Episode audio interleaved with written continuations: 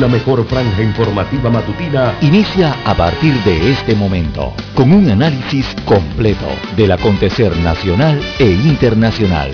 Noticiero Omega Estéreo. Omega Estéreo Noticias.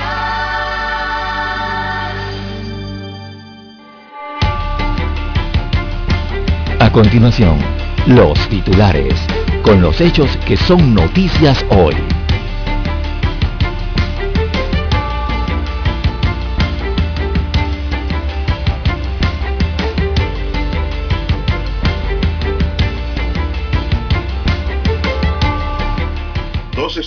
Estudios evaluarán las vacunas anti-COVID en el país. En materia científica, Autoridad Marítima actúa sin transparencia en contrato con eh, PPC. Esto lo dice el sector marítimo. Panamá sobrepasa los 400 mil casos de la COVID-19 en eh, casi 16 meses. También tenemos, Cortizo está rumbo a alcanzar eh, una mayoría nombrada en la Corte, que se supone independiente. Los retos de la justicia y el peso de las promesas de en boga. Derechos humanos de la población LGTBIQ son vulnerados por medidas de movilidad establecidas por las autoridades, dice la Defensoría del Pueblo. Comerciantes tableños rechazan cuarentena total decretada a causa de la COVID-19 huracán Enrique continúa desplazándose paralelo a las costas de México. Corte rechaza demanda contra comunicado Panamá-China sobre relaciones diplomáticas. Plazo hasta el 2023 para que Sinolan inicie operaciones en generación eléctrica tribunal atenderá hoy otros recursos de Ricardo Martinelli en el caso Pinchazos. También proteja a los depredadores y estará salvando a los océanos. Estos se refieren a los buques petroleros, yates y barcos de carga que transitan por la vía acuática, que son alrededor de 32 barcos cada 24 horas. Es un peligro. Crisis en el Partido Popular. Miembros del directorio piden la renuncia de su presidente Daniel Brea. Bien para hoy, señoras y señores. Tenemos que nueve muertos por colapso de edificio en Estados Unidos. Llegan rescatistas de México e Israel ha sido fácil la labor de recuperación. También, señoras y señores, tenemos que más de un millón de dólares en quejas contra empresas distribuidoras de vehículos nuevos, quejas y demandas. Amigos y amigas, también el fin de semana fue un fin de semana de aglomeración y de fiestas ilegales. En Chitre hubo muchos detenidos por violar el toque de queda. En Playa Venado una fiesta de aglomeración sin mascarilla y sin ningún control. Señoras y señores, estos son solamente titulares. En breve regresaremos con los detalles de estas y otras noticias. Estos fueron nuestros titulares de hoy. En breve regresamos. 7.30 AM. Infoanálisis, con entrevistas y análisis con los personajes que son noticia. La mejor franja informativa matutina está en los 107.3 FM de Omega Estéreo, cadena nacional. Omega Stereo tiene una nueva app. Descárgala en Play Store y App Store totalmente gratis. Escucha Omega Stereo las 24 horas donde estés con nuestra nueva app.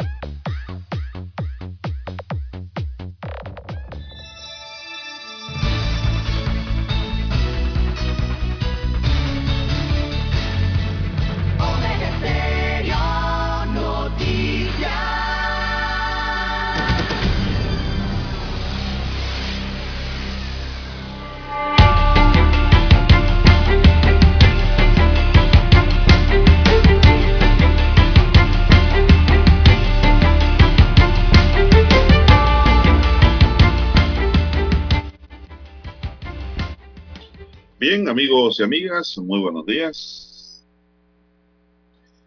Hoy es lunes. Hoy es lunes 28, ¿verdad? Sábado era 20, viernes 25. Sábado 26, se nos acaba el mes. 27 el domingo y hoy es lunes 28.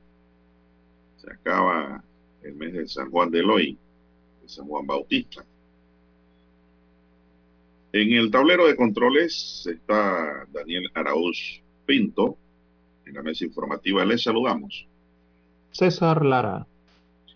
Y Juan de Dios Hernández Sanur para presentarles las noticias, los comentarios y los análisis de lo que pasa en Panamá y el mundo en dos horas de información, iniciando la jornada como todos los días con mucha fe y devoción, agradeciendo a Dios Todopoderoso por esa oportunidad que nos da de poder compartir una nueva mañana y de esta forma llegar así a sus hogares acompañarles en su vehículo, en su puesto de trabajo y donde quiera que usted se encuentre a esta hora de la madrugada y el resto del día para el resto del mundo.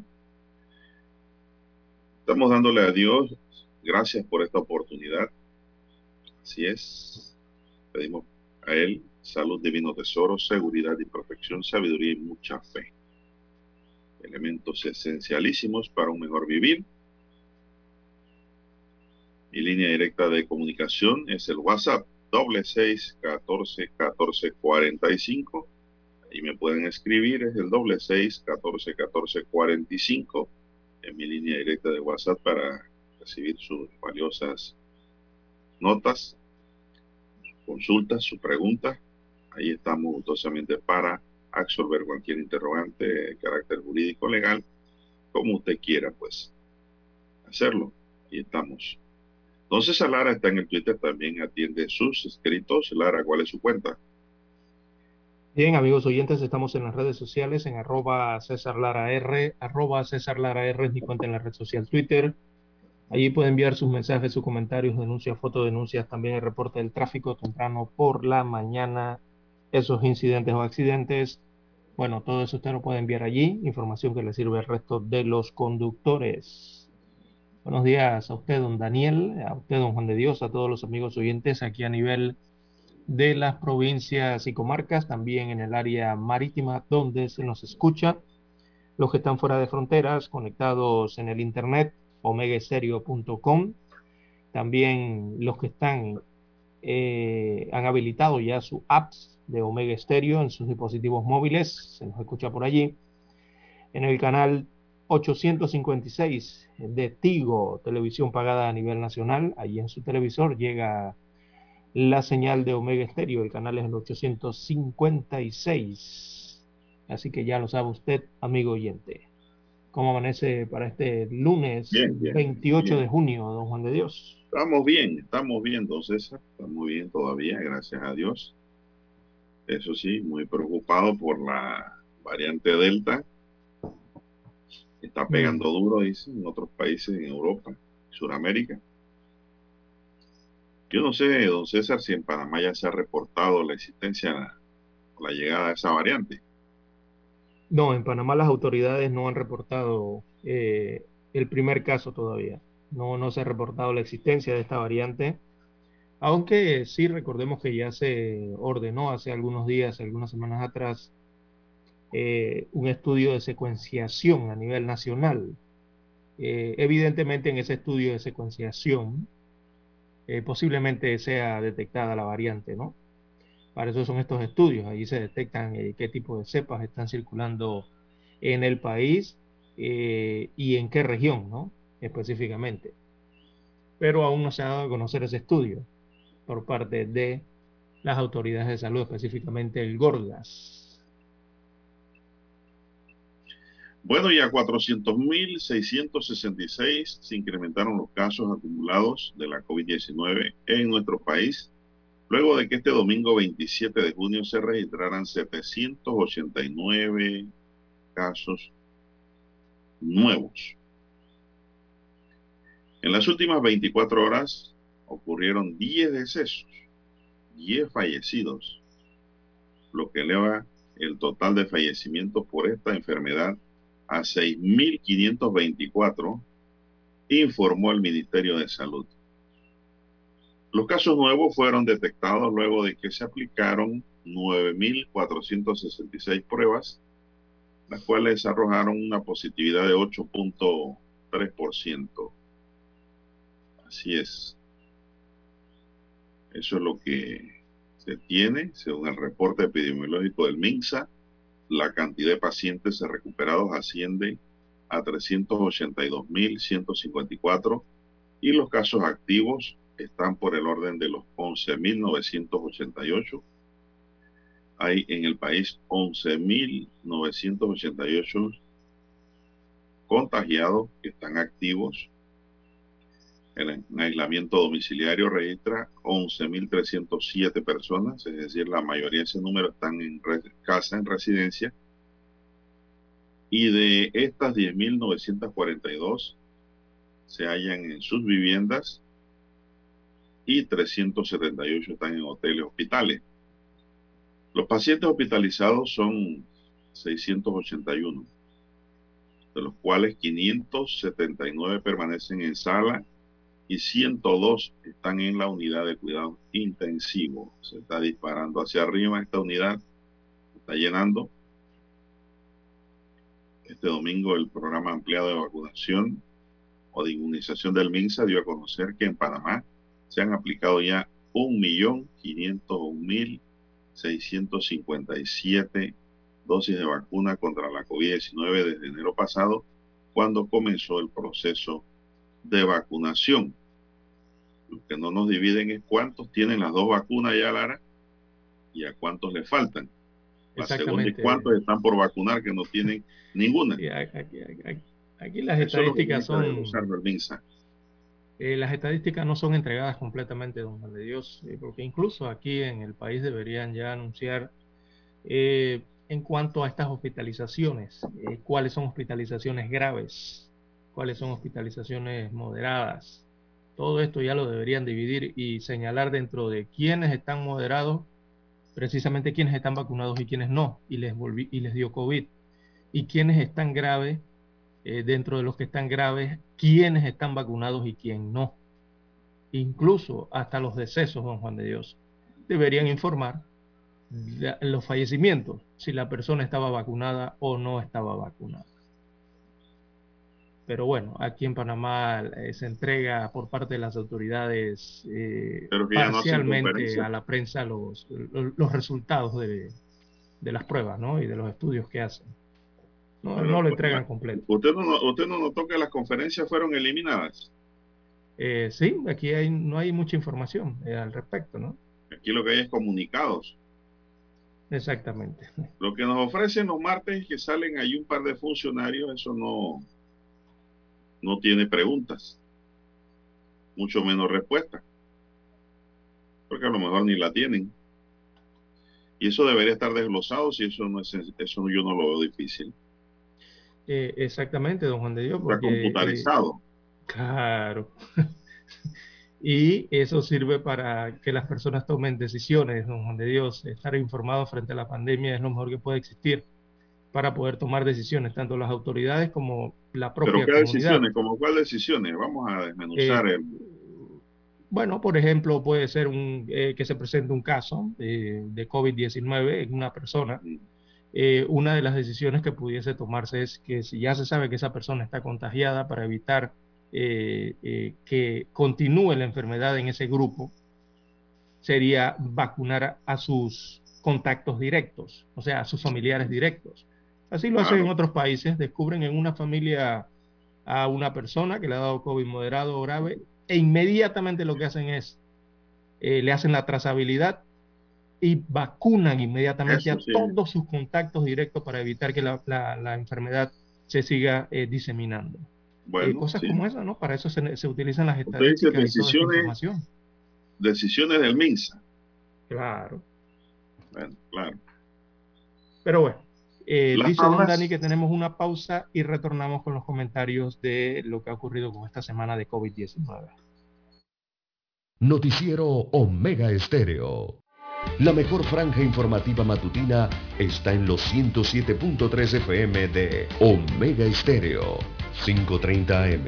Noticiero Omega Estéreo presenta los hechos nacionales e internacionales más relevantes del día. 7.30 AM. Infoanálisis. Con entrevistas y análisis con los personajes que son noticia. De 8 y 30 a 9 y 30 de la mañana, sin rodeos, con Álvaro Alvarado. De lunes a viernes, por Omega Estéreo.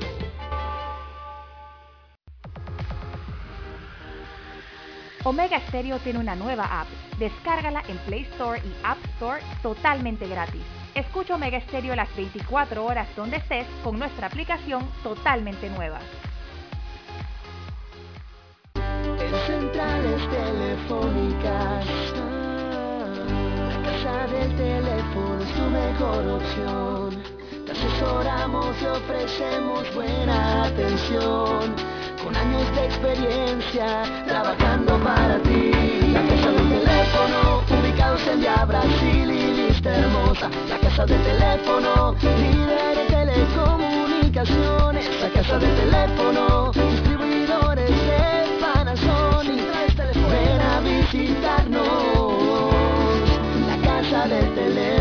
229-0465 lsdtcorp.com Distribuidor autorizado Panasonic para anunciarse en Omega Estéreo, marque el 269-2237. Con mucho gusto le brindaremos una atención profesional y personalizada. Su publicidad en Omega Estéreo. La escucharán de costa a costa y frontera a frontera. Contáctenos 269-2237. Gracias.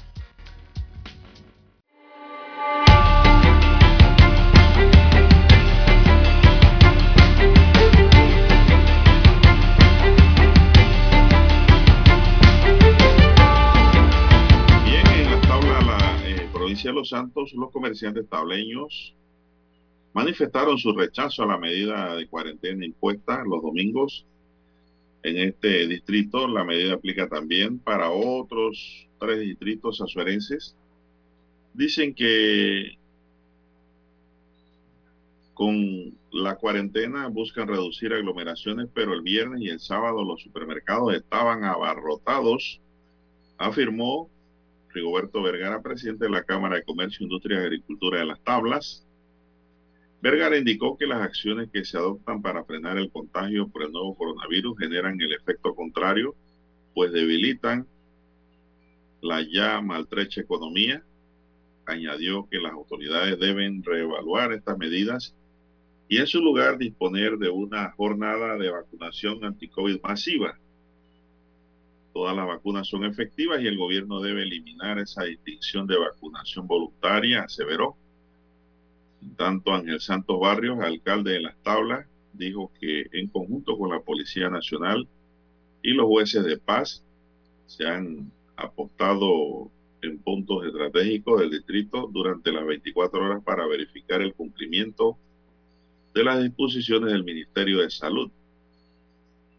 Tabla mantiene 321 casos activos de la COVID-19 después de los dos fallecimientos por COVID reportados la semana pasada. La gente ha tomado un poquito de conciencia, no del todo, pero algo dijo por su lado Eliezer Cortés, alcalde de Macaracas, región del país que registra 98 casos activos de coronavirus. Bueno, Lara, y aquí no era la gente que no se contagiaba.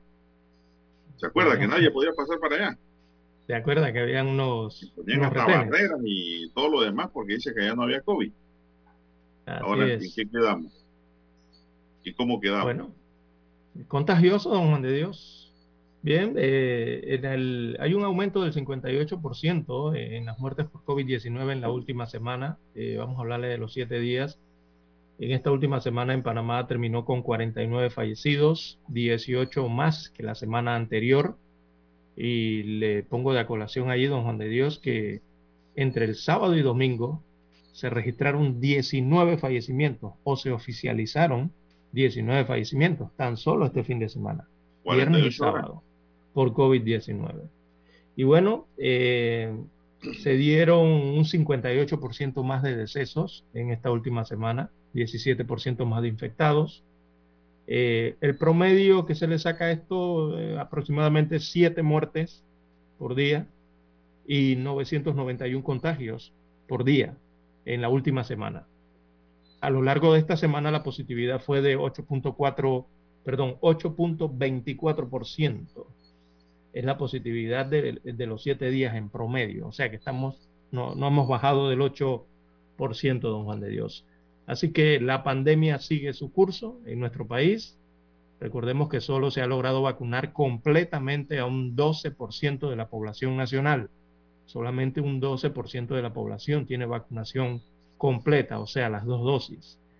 A medida que se acelera entonces la pandemia en el país, se produce un aumento en el número de casos en general, como usted ya lo dijo anteriormente, por ende hay un aumento en el número de hospitalizaciones y muertes de personas adultas y jóvenes, según obtenemos de las estadísticas, cuántos se enferman eh, gravemente, cuántos están en unidades de cuidados intensivos. Así que esta última vemos que va por 102 pacientes y es algo que no ha cambiado desde la primera ola en marzo del año pasado y tampoco en la segunda ola a finales del año pasado a inicios de este 2021, don Juan de Dios. Y lo que no ha cambiado es que los jóvenes siguen siendo la población más expuesta al virus y menos protegida, porque es el grupo etario eh, que no está siendo vacunado, al menos no a través de un plan estipulado, como usted bien lo señala en estas informaciones que llegan desde, desde la provincia de Los Santos.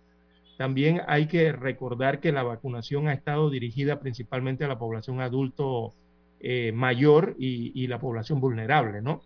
con lo que los grupos de menor edad son los que han quedado más desprotegidos frente a esta tercera ola que se levanta ante nosotros. Ya estamos montados en la tercera ola de la COVID-19 en nuestro país. Eh, yo observo que la gente mayor, don Juan de Dios, los adultos mayores, eh, han tomado conciencia de que se tienen que cuidar más, ya que han, entendido que son una población de altísimo riesgo mientras vemos que la población joven está relajadísima respecto a las medidas de protección y autocuidado, sobre todo cuando se, eh, se realizan, eh, eh, se, se, pide esta protección en actividades informales, ahí es donde se pierde todo, ahí la gente se quita la mascarilla, no sigue las medidas de bioseguridad, contrario a cuando se dan se, solicitan las medidas en actividades más formales, por lo menos ya en, laboralmente, cuando usted va a trabajar a la empresa, al Estado, hay, hay medidas más rígidas, más formales y se cumplen más, ¿no? Pero cuando eso ocurre dentro del sector informal, laboral, o en actividades informales, eh, se pierde todo eso, ¿no? Hay como que la regulación no existe o eh, realmente las personas no prestan cuidado a ese protocolo sanitario que hay que tener y allí es el caldo para eh, que se transmita más esta, este virus en el país. Eh, hay que recordar a los amigos oyentes que esta es una situación peligrosa, puede ser una situación alarmante. Si no contenemos esa ola, nos podríamos, eh, encontraríamos prácticamente en una situación apremiante. mire usted lo que ha ocurrido en otros países con esta variante. Panamá no está exento de eso. Así que hay que tener mucho cuidado y, aplicar las medidas de bioseguridad, aplicarlas lo, más rígido posible. Bueno, así es. Clara. Y, otra cosa, y otra cosa, don Juan de Dios, eh, que veo en las estadísticas y en algunos informes que nos llegan, es que, mire, eh, mire, ante esta enfermedad, sobre todo los jóvenes, ante esta enfermedad, no se hagan los gallitos, como decimos en buen panameño. Que la gente se tira de superhéroe o de gallito, ¿no? No, no, no, no, con esta enfermedad, con este virus no se puede. Se ha notado que los jóvenes suelen llegar en estado grave al hospital en estas últimas semanas, don Juan de Dios. O sea, se pasan del tiempo eh, en casa tratando de cuidarse, pero se pasan del tiempo. Cuando llegan al hospital, eh, llegan ya prácticamente en estado grave, porque están subestimando los síntomas, y sobre todo los jóvenes, los más jóvenes, gente de 20, de 30, 40, 50 años, subestiman los síntomas eh, algunos quizás por tirársela de valientes, como decimos en buen panameño, o de superhéroes, eh, diciendo que, bueno, yo puedo con esta enfermedad, y entonces llegan más tarde al hospital. Y por eso, cuando lo hacen, están en un estado bastante comprometido ya que requiere la terapia intensiva, don Juan de Dios. O sea, llegan y al, al instante o a las 24 horas de estar en el hospital, intubación inmediatamente, oxígeno, los intuban y para unidad de cuidados intensivos. Eh, hay que recordar eh, cuáles son los síntomas de esta enfermedad. Y si usted la está padeciendo, usted siente, cree que tiene esos síntomas, oiga, hágase el hisopado, vaya al centro médico, vaya a la clínica eh, para que le den, un le den un diagnóstico de realmente usted qué tiene y tome las decisiones adecuadas. Bueno, sí. Bueno, Lara, sobre el tema de la Cámara de Comercio, las tablas que dicen que la medida no es buena, la verdad es que lo que hay es que establecer medidas de control de entrada a los supermercados. Si los supermercados se están aglomerando, entonces tiene que haber un aforo, tiene que haber una fila, distanciamiento y esperar pero no se puede justificar de que los sábados se llenan porque los domingos hay cuarentena. No, no, lo que hay es que establecer un orden y punto. Eso es lo que hay que hacer allá en Azuero, en las tablas, Caracas y otros distritos. Bueno, vamos a hacer una pausa, señoras y señores, para escuchar nuestro himno nacional.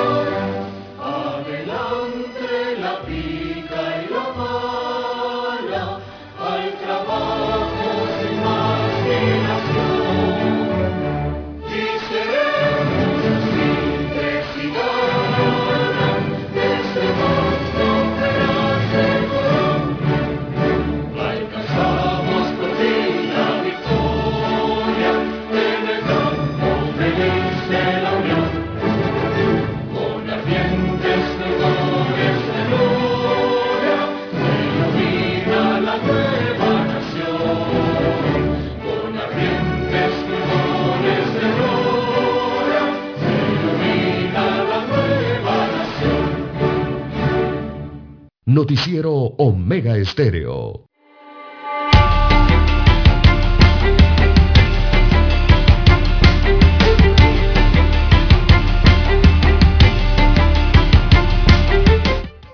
Bueno, seguimos, Lara, amigos y amigas. Bueno, sobre este tema, don César, el fin de semana hay reportes de que hubo fiestas clandestinas nuevamente a montón. Uh, parking para votar, para el aire, don Juan de Dios. Y todos no han sido sancionados. Yo creo que tiene que ser más enérgico los fines de semana la policía, Lara. Punto. Hay que cumplir las normas. No hay otra forma. Así es. Mire usted, eh, usted hablaba de los... Un, video, hay un video por ahí en donde muestran hasta armas. Yo no sé si son de verdad o de juguete, pero muestran armas eh, en una fiesta con un rapero. yo no sé. Uno lo ve, pero eso no está dirigido a un público como nosotros. ¿no? y no es ni de buen gusto, porque qué gracia tiene una gritadera ahí, gente sudada, sin mascarilla ahí, aglomerada, chupando, bebiendo guaro, y sabrá que Dios, Dios que otra cosa. Y pues en Pedací también dice que en la playa Venado, ahí vi un video de gente aglomerada en fiesta masiva, sin mascarilla y sin nada, y sobre todo puro este jóvenes. Fin, este fin de semana, ¿no? Así es, ahí Nadie se dio por enterado, ni la policía, ni el Ministerio de Salud en Tonosí hubo una fiesta inclusive en donde subieron mujeres desnudas a la mesa. Bueno, ahí sí fueron sancionados, Lara. Eso es un show allá para mayores de edad. Y parece ser que allá sí hubo sanciones en Tonosí. En fin, por todas partes, Lara y Chitré, mucha gente rompiendo el toque de queda. Estaba estación de policía, el cuartel de policía de la provincia, hasta, como quien dice, las zapatillas lleno de gente para ser multada. Pero es que la gente no quiere hacer caso. Exactamente. Yo no sé. Digo, si el que rompe los esquemas, Lara, se quiere enfermar y se quiere morir, ese es su problema. Que lo haga. Pero, no se puede permitir porque no solo se morirían ellos, sino que contagiarían a terceros, a familias, a otras personas que se están cuidando. Ese es el problema de esto. Y el que no quiere su vida, bueno, que haga lo que quiera con su vida. Pero lo que queremos vivir unos días más, estamos expuestos entonces a lo que hagan esos de esas antisociales, porque son antisociales, Lara, no tienen otro nombre. Y eso no se puede permitir. Para eso está el Estado, ¿no? para regular ese tipo de actitud. ¿Y qué otras fiestas por ahí usted vio? Hay mucho en los videos, en las redes sociales, fiestas de casa don, Juan de Dios, Y, no, no, simplemente en las redes sociales, don Juan de Dios. los amigos oyentes no nos dejarán, no nos dejarán mentir. Eh, tan solo con salir a hacer una dirigencia, a hacer un recorrido, en cualquiera barriada de Panamá, don Juan de Dios, al nivel que sea, usted se va a encontrar los denominados parking. Quizás no estos parking que usted ha visto en las redes sociales, estos videos de gran cantidad de personas, pero sí vehículos con sus propietarios y quizás amigos o vecinos que se reúnen entre 5, 10 personas, con música en un automóvil, don Juan de Dios, en plena vía pública, con coolers, libando cerveza, y sin mascarilla. Eso usted lo va a encontrar en cualquier distrito, en cualquier corregimiento. Sobre todo, vuelvo y repito, población joven, eh, que sigue eh, realizando este tipo de actividades a las que se les ha recomendado no, por favor, por el tema de la transmisibilidad de esta enfermedad. Eh, en, en Los Santos que usted señalaba, don Juan de Dios, la pachanga fue grande la que hubo allá. Según se informa. Incluso se presentaron artistas de nacionalidad turca, de Turquía. Sí, como no, se presentaron durante el fin de semana en, esa, en esa pachanga, en ese encuentro, ¿no? Allá en el sitio, en la playa de Venao. Ah. Así que allí no se guardó ni distanciamiento, ni eh, tampoco permanecían mascarillas en las personas. Eh, muchos no tenían mascarillas. Así que, don Juan de Dios, esto se registró durante el fin de semana, aunque las autoridades del Ministerio de Salud ni de la policía se dieron por enteradas. Eh, se le preguntó al Ministerio de Salud y a la Gobernación de Los Santos eh, al respecto. Eh, Salud le aseguraron que la, que la actividad estaba suspendida y la policía dijo que no vio nada, pero la actividad se realizó según las redes sociales.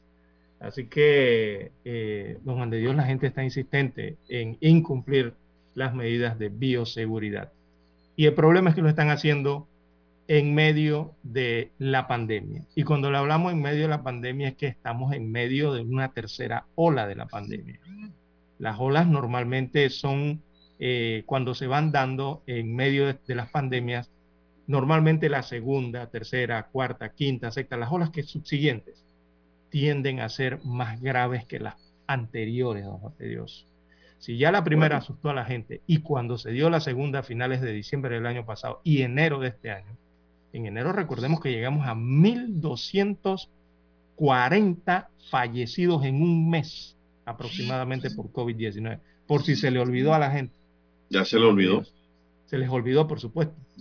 En enero de este año, los 30 días de enero, se registraron 1.240 y tantos muertos por COVID-19.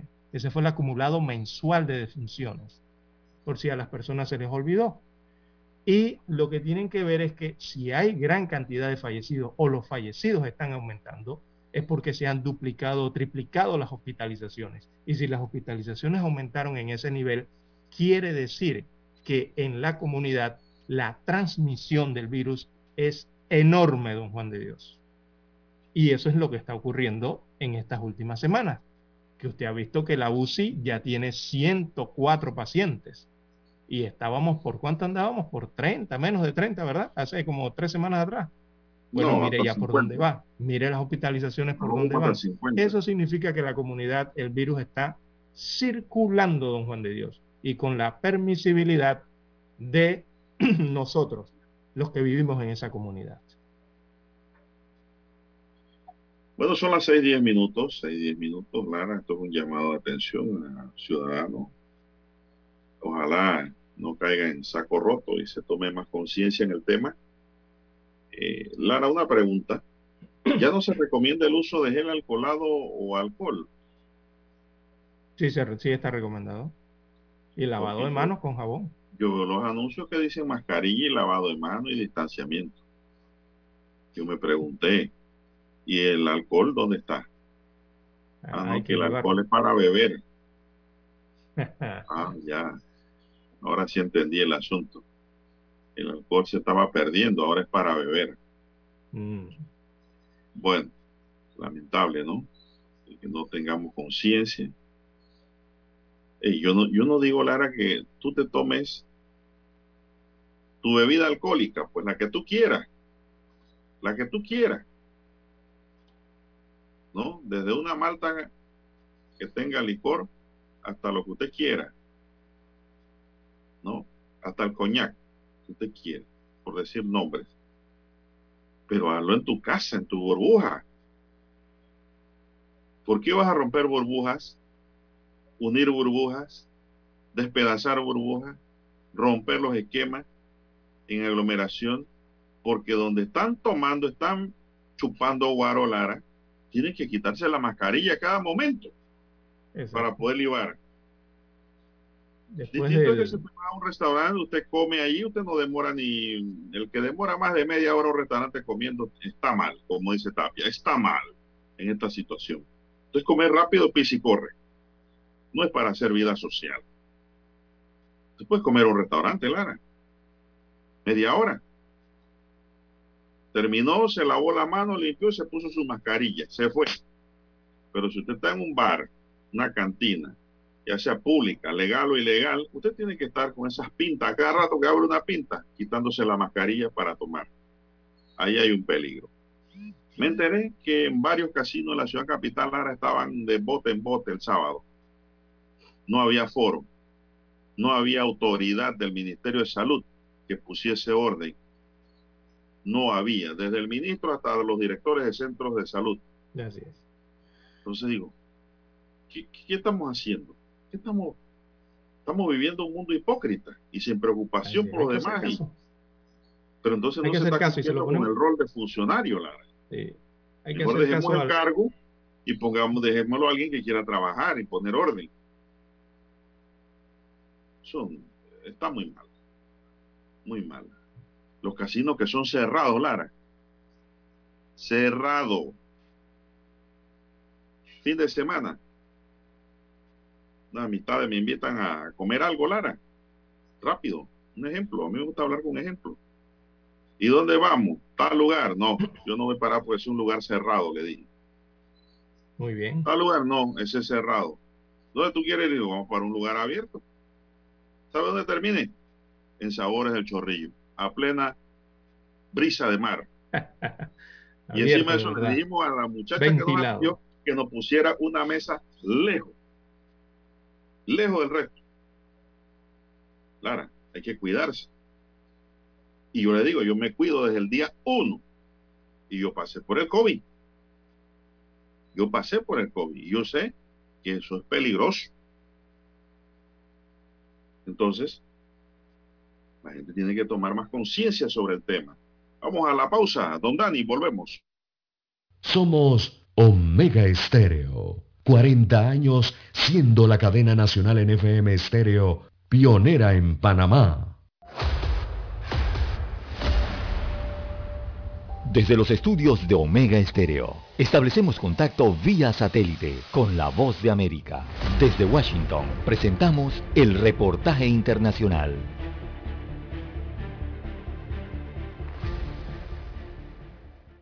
A comienzos de 2020, cuando se declaró la pandemia por COVID-19, muchas empresas debieron reinventar la forma de trabajar con sus empleados y es allí donde el hogar se convirtió en la nueva oficina y las videoconferencias en la mejor herramienta. En aquel momento, muchas personas pensaron que sería algo temporal y hoy en día, más de un año después, cuando se habla de apertura y retoma de normalidad, parece que en muchos de esos casos se convirtió en una tendencia que llegó para quedarse. De este modo, miles de adultos estadounidenses prefirieron renunciar a su trabajo previo a la pandemia para buscar la forma de ganarse la vida desde su casa. Y es que no solamente se hace por la comodidad de estar en la casa, sino que las razones económicas juegan un papel crucial, pues en una encuesta realizada por FlexJob a 2.100 adultos estadounidenses indica que más de un tercio de estos aseguran que ahorran al menos 5.000 dólares al año trabajando desde sus hogares, una razón suficientemente fuerte para no regresar a su trabajo tradicional. Es el caso de Linda Fornos, una vendedora que asegura que no volverá a trabajar fuera de su casa. Al ver esa necesidad y el hecho del ingreso económico que ya no lo tenía porque no estaba trabajando, porque decidí no seguir trabajando, entonces surgió aquí la idea de, de emprender. Al igual que Linda, muchas personas debieron ajustarse a la necesidad del momento, cuando las restricciones de salir y de interacción estaban en su momento más complejo. Y es allí donde la capacidad de adaptarse jugó un papel muy importante. Entonces la manera más práctica que yo vi fue, bueno, comenzar a vender. Y las redes sociales ahora es un boom para poder proyectarte como vendedora. Pero a pesar de que esta nueva realidad laboral pareciera el escenario perfecto para trabajadores que lograron ajustar su nuevo modelo de vida desde la casa y empresas que lograron disminuir sus gastos fijos, algunos expertos en economía aseguran que puede tratarse de una moda pasajera, pues los humanos necesitan la interacción social que se da en un ambiente laboral tradicional. Es muy agradable reunirse alrededor de una taza de café para hablar con tus colegas sobre lo que estás haciendo y lo que están haciendo ellos y poder compartir nuevas ideas. Es difícil hacer eso en Zoom. Al ser consultado sobre este tema, el doctor Stefan Miller, director del Centro de Investigaciones Económicas y Empresariales, dijo, Varias compañías están de acuerdo con el Dr. Miller, pero otras como Google, Ford o Citigroup decidieron modificar su estructura y ofrecerle a sus empleados la flexibilidad de trabajar remotamente para correr un menor riesgo de perder a sus empleados más valiosos. Héctor Contreras, Voz de América, Washington. Escucharon vía satélite desde Washington el reportaje internacional.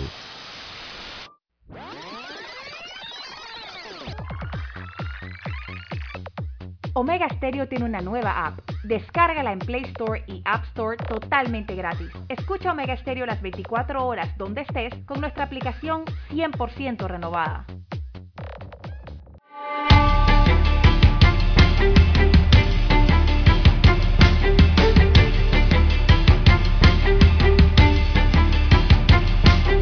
seguimos y entramos en otra materia inmediatamente. Tenemos que En menos de un mes, el primer distrito judicial atenderá la cuarta audiencia pedida por la defensa de Ricardo Martinelli para ventilar recursos legales relacionados con el proceso que se le sigue por las supuestas escuchas ilegales.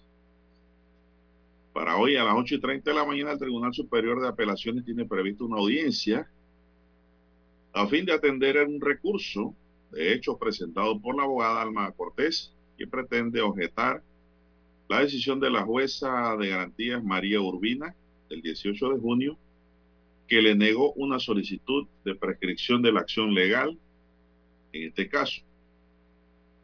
Ya el 18 de mayo de 2021, la jueza de garantía Elkis Martínez negó un primer recurso de prescripción penal presentado por Cortés. Esa decisión fue apelada ante el Tribunal Superior de Apelaciones el 4 de junio pasado. Confirmó el fallo de la jueza Martínez, es decir, Martínez tenía razón. Martinelli debió comparecer a juicio el pasado 22 de junio, pero en esa cita judicial no fue atendida por el exmandatario ni por su propia abogada Cortés, tras la presentación de sendos certificados médicos. Ello motivó al Tribunal de Juicio a ordenar al Instituto de Medicina Legal y Ciencia Forense un examen de salud del exmandatario y designarle como defensores a dos funcionarios para que en caso de que su abogada no pueda asistir nuevamente, se encarguen de representar los derechos y garantías del acusado en el juicio de fondo programado para el próximo 5 de julio. Los resultados de las evaluaciones del Instituto de Medicina Legal se conocerán este miércoles 30 de junio en una audiencia sobre el tema. Así que pues hoy van a ventilar un recurso que se llama el recurso de hecho. Clara, presentado por la defensa del señor Martinelli. No sé si tiene algún comentario. Sí, un recurso de hecho cuando te lo explico en dos, en dos líneas, para que la población lo pueda público. Sí, el recurso de hecho se presenta y es un derecho también del abogado defensor presentarlo, es un derecho, lo aclaro. Cuando eh, la autoridad o juez de instancia, eh, ya sea penal o civil, no atiende, no atiende eh, una, un requerimiento legal que reclama el abogado defensor, así es, o una de las partes dentro del proceso. En el caso este, para explicarlo, bueno, la juez, la, la juez no admitió la apelación, porque dijo que de eso ya se había hablado y se había ventilado uno y otra vez, que era llover sobre mojado. Pero ante esa situación, hablado de esta manera, de una manera clara y popular, eh, la abogada va por la vía que le facilita el código de procedimiento penal y se da al recurso de hecho para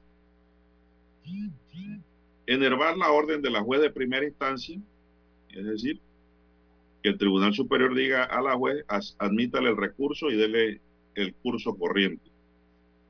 Si el Tribunal Superior considera que la juez actuó de manera correcta, el recurso de hecho es negado y se acabó por ahora. Explicado esto, ya son las 6.21 minutos. No sé si pasamos a otra materia o deseas agregar algo nuevo allí al caso. Eh, no, no, don Juan de Dios. Eh, este, eh, la verdad es que en este caso se ha vuelto tan mediático, don Juan de Dios. cada paso que se da, cada movimiento, cada posible movimiento, o sea, los, tanto la defensa como en la parte de acá de, de las fiscalías, siempre hay nota al respecto de esto, ¿no?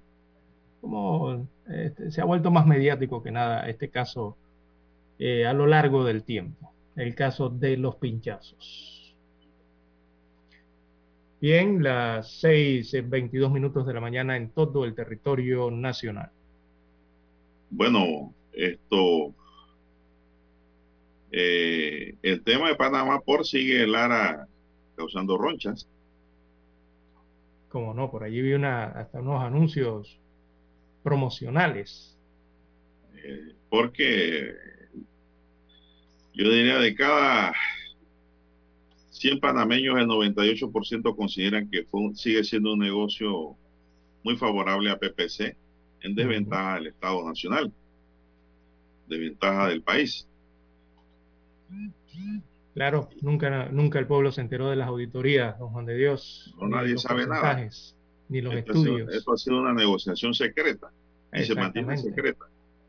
Y eso no debe ser. Y digo, he visto una especie de, de, publicidad ah, más bien como a tipo de promoción, porque está pagando, siendo pagada con nuestros impuestos, don Juan de Dios, en, las, en los medios televisivos de Panamá, eh, de este, eh, esta renegociación que se hizo y aprobación a Panama Ports por parte del Estado panameño. Y es un anuncio eh, pagado por el propio Estado, tratando de explicar allí qué gobiernos en la, en la época democrática del país, qué gobiernos han hecho mayores o a cuáles se les ha hecho mayores aportes por parte de este puerto Eh, yo, eso no es lo que, lo que a mí me gustaría que me explicaran. A mí lo que me gustaría que me explicaran es la condición en que se encuentra el negocio marítimo en estos momentos, ¿verdad? Y los pronósticos que hay a futuro y los numeritos para ver eh, realmente si esa cantidad que se acordó es la justa por esa posición geográfica y ese negocio que se desempeña en los puertos de las entradas Pacífico y la entrada atlántica o caribeña de un canal interoceánico. Eso es lo que yo quisiera saber. No que si Mireya Moscoso, durante Mireya Moscoso se aportaron 120 millones de dólares, que si durante Ernesto Pérez Valladares se aportaron 50 millones, que si durante Martín Torrijos fueron 80 y tantos, 90 y tantos, que si cuando Martinelli fueron 60 o 70 y que si ahora con la administración Cortizo en cinco años estaría eh, recibiendo, creo que es un aproximado de 175, 170, 175 millones de dólares. Yo no eh, quiero que me digan que me dieron dos pesos más. Yo quiero que me digan que me están dando lo justo, Lara. Exacto. Eso es lo que yo quiero. No me echen cuento, ni le echen cuento al pueblo, porque el pueblo escucha Omega Estéreo y otros medios también independientes que hablan sobre la materia. Porque eso no se fue abierto? porque no fue de cara al pueblo? Transparente, si eso es un recurso. No hay transparencia, no la hay. No la hay, no lo voy a aceptar. No la hubo en esa negociación y no la hay. Echen todo el cuento que quieran, pero no lo puedo permitir como panameño y como ciudadano. Aquí o, en la calle, donde usted quiera, voy a decir lo mismo no se ha sido transparente. Ah, no, que tienen razón. Sí, bueno, está bien. Ten, tenga la razón siendo transparente, Lara. Simplemente es así. Bueno, yo le voy a... Hay un tema interesante que planteó en Twitter el amigo José Raúl Mulino, Lara. Yo lo leí. Y me llamó la atención. Y él dice que si es ético hablar de esas negociaciones malas y recibir la publicidad de Panamá por compadre. ¿Qué le parece? si es ético, dice. Es una pregunta difícil de responder. ¿Usted qué dice? De paso, eh, aclaro que en este paso no se pasa esa cuña, ¿verdad? Vamos a arrancar por allí. Pero es una empresa privada. Y esas son publicidad pagada. Ya, ya estoy respondiendo yo sin querer. Ya es una responsabilidad de la propia empresa que ofrece ¿no? que le vendan el espacio para su publicidad. Y hay libertad de expresión. Exactamente. Si yo le niego el espacio, se quejan de que no hay libertad de expresión, que no hay espacio. Y la verdad, Lara, es que si eso nos conlleva al otro extremo, a pensar de que hay mucha gente que cree que porque pasa publicidad, está comprando la libertad y pensamiento del medio. Y son dos cosas distintas. La publicidad es una cosa y el, la política editorial y la de información de un medio es otra. Simplemente. Así es la cosa como más, que, cómo, cómo lo ve? Me llamó la atención porque en verdad pone a pensar, ¿no? Pero eso nos conlleva también a la apreciación de los políticos, que los políticos piensan mucho de que porque te anuncian la institución o el ministerio, tú no le puedes tocar ni con el pétalo de una rosa. E, eso aquí en este espacio no Tienes que aplaudirlo. Eso sí es comprar la conciencia del medio. Que porque te está dando publicidad, tú estás diciendo mentira en tu libertad de expresión, de pensamiento, de palabra y de emisión. Eso sí yo lo considero antiético, desde mi punto de vista. Pero me llamó la atención y pareciera también poner a, la reflexión ¿no? lo que él plantea. Saludo a don José Raúl, que nos escucha todas las mañanas. Así es. Y eh, todavía siguen miles de preguntas en cuanto a este tema de la concesión de Panamá Ports. Y la gente, eh, don Juan de Dios, se quedó, yo creo que el país entero se quedó frío cuando escuchó a una funcionaria que es la que dirige los puertos, tiene la dirección de puertos nacionales, hablar sobre este tema. Una tal eh, apellido Pití, me parece que es la funcionario.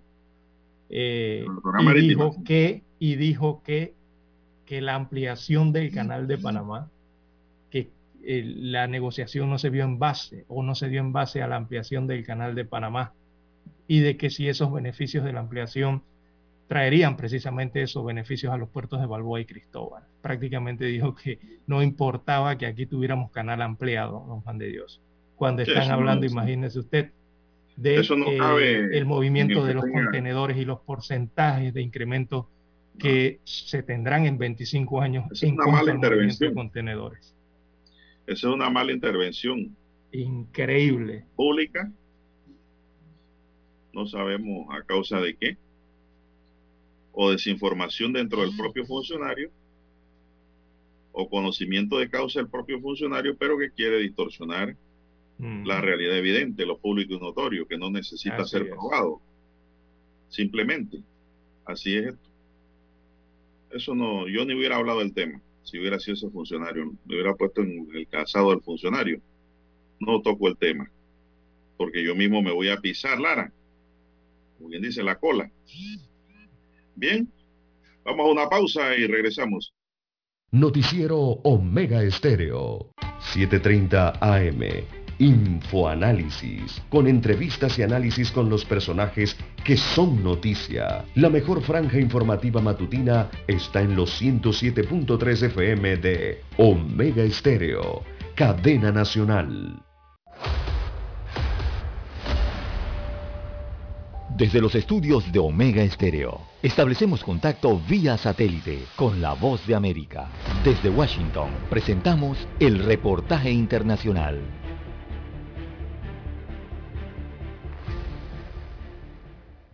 Pese a tener las fronteras cerradas, el gobierno de Uruguay, por razones humanitarias, permite la llegada al país de migrantes que mayoritariamente provienen de Cuba, Venezuela y República Dominicana. Arriban luego de largos viajes en distintos medios de transporte que obligan primero a atravesar Brasil para finalmente llegar a la frontera con Uruguay. El cierre de fronteras por el COVID-19, dispuesto por varios países, dificultó la migración. No obstante, todos los días llegan a Uruguay migrantes, muchos de los cuales solicitan refugio. Las autoridades uruguayas, preocupadas por el avance del COVID y la aparición de nuevas variantes, dispusieron que en una tienda de campaña donada por Estados Unidos se les realizan a esas personas los primeros controles sanitarios y se les dé el primer apoyo para ingresar al país, según lo dijo el secretario de la Presidencia de la República, Álvaro Delgado. Ahora con esta donación del gobierno de Estados Unidos, unas carpas que son hospitales de campaña y las vamos a transformar en centro de contingencia para migrantes, lo que vamos a hacer es todos los migrantes que vengan, hisoparlos, eh, darles ahí contención, hacer la cuarentena ahí. Debido a la cantidad de casos de coronavirus, actualmente Uruguay está en color rojo, según el índice de la Universidad de Harvard, con la excepción del fronterizo departamento de Rivera, que está en color anaranjado. Leonardo Luzzi, Voz de América, Montevideo. Escucharon vía satélite desde Washington el reportaje internacional. Problemas de tierra, accidentes graves, reclamos a aseguradoras, incumplimientos de contratos, reclamos de herencias, todo asunto civil y penal, consulte al 6614-1445. Ahora contamos con el servicio de asesoría, confección de pliegos de cargos, impugnación y defensa en materia de contrataciones públicas. 6614-1445.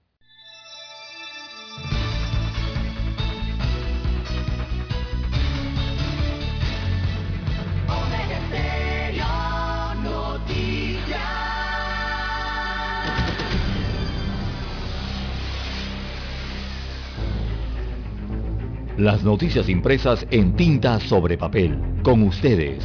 Escuchando el periódico. Los titulares de las primeras planas de los diarios estándares de circulación en Panamá.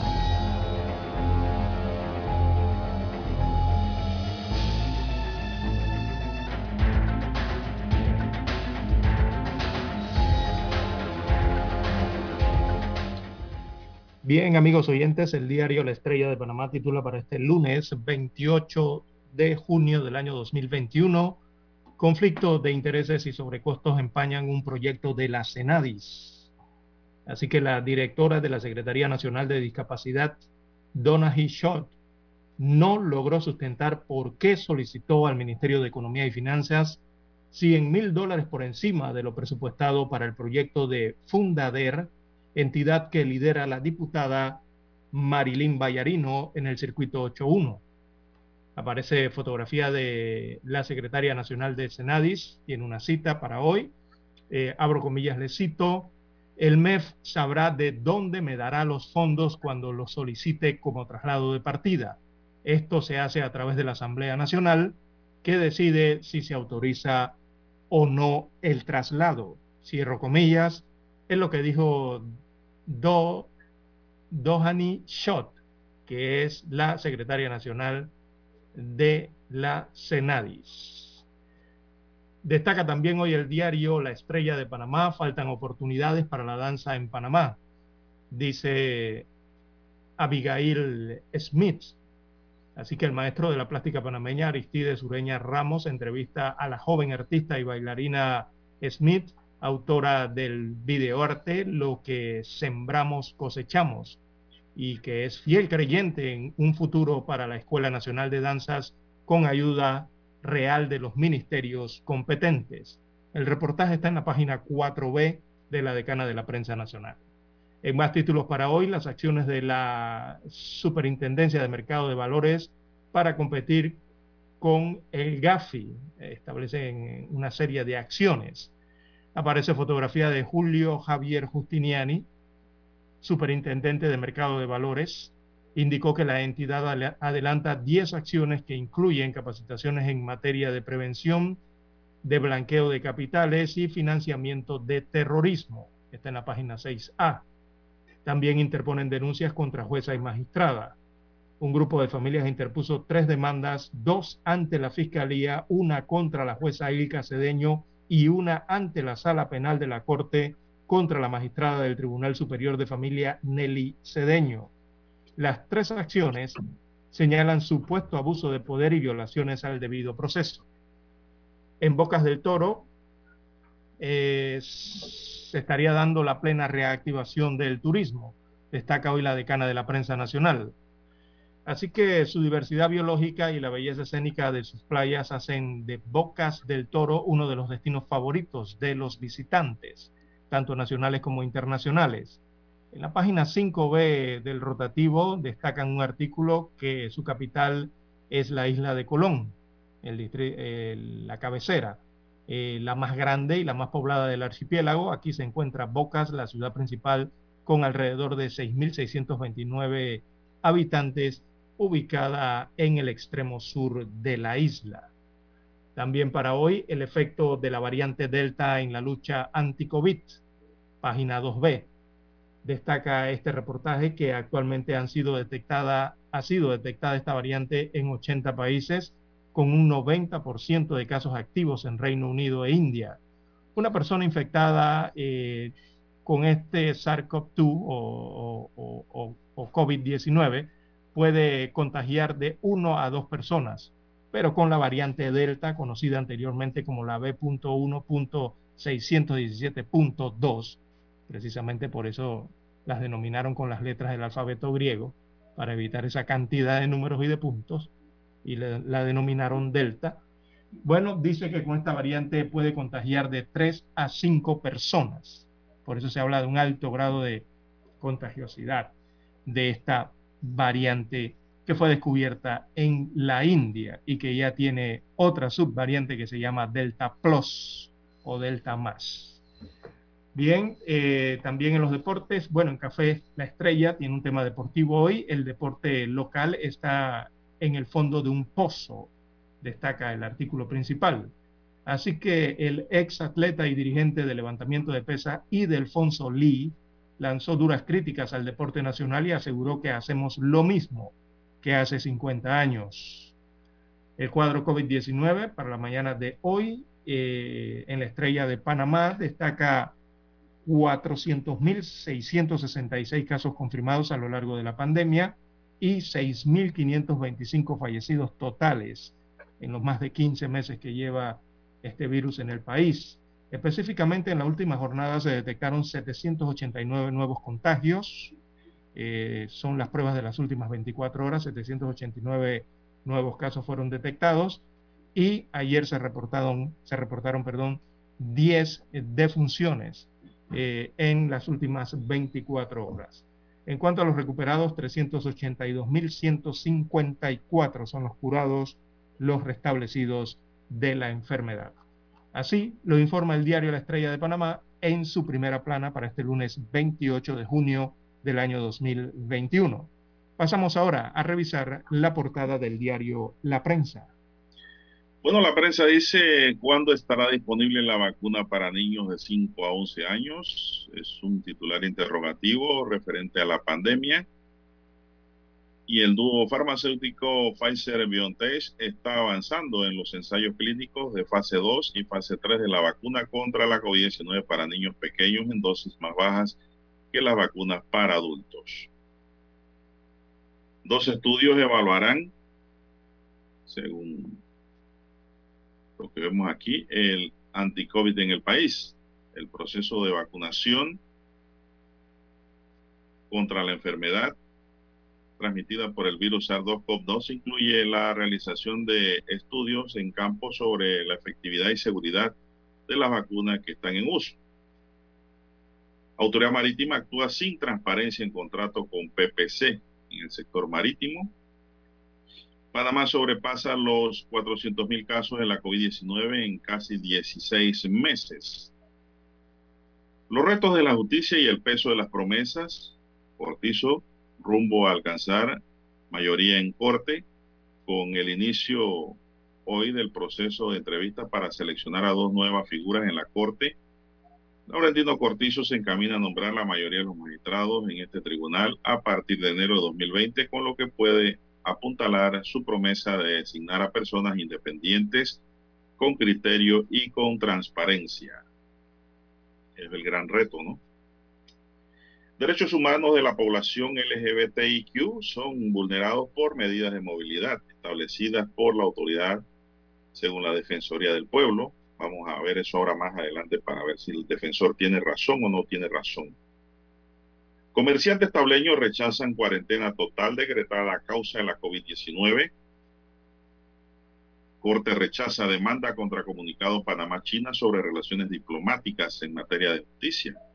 Huracán Enrique continúa desplazándose paralelo a las costas de México. El huracán continúa en el Pacífico hacia el norte, en paralelo a las costas mexicanas, provocando lluvias torrenciales en el suroeste y oeste del país, informó el Centro Nacional de Huracanes. Bueno, creo que esto no tiene nada que ver con el aguacero que ayer cayó Lara en Panamá. Plaza hasta 2023 para que Sinalón inicie operaciones proteja a los depredadores y estará salvando a los océanos. Otro titular. La poderosa Huawei MateView Pro 2021 llega a revolucionar el mercado de portátiles en Panamá. Tribunal atenderá hoy otro recurso de Ricardo Martinelli por el caso Pinchazos.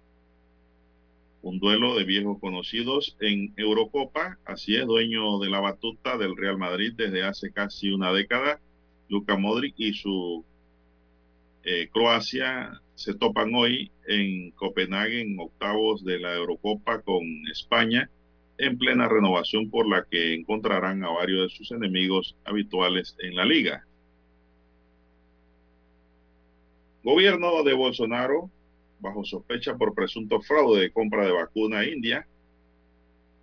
Hay una factura sospechosa en el gobierno brasileño, según el reporte de hoy. Así es. Por una firma de Singapur para pagar una vacuna India, se ha convertido en la punta de una trama que podría llegar hasta el presidente Jair Bolsonaro, según miembros de una comisión parlamentaria. Crisis en el PP, miembros del directorio piden la renuncia de su presidente Daniel Brea. 177 empresas, así es, del servicio de emergencia, están operando en Panamá.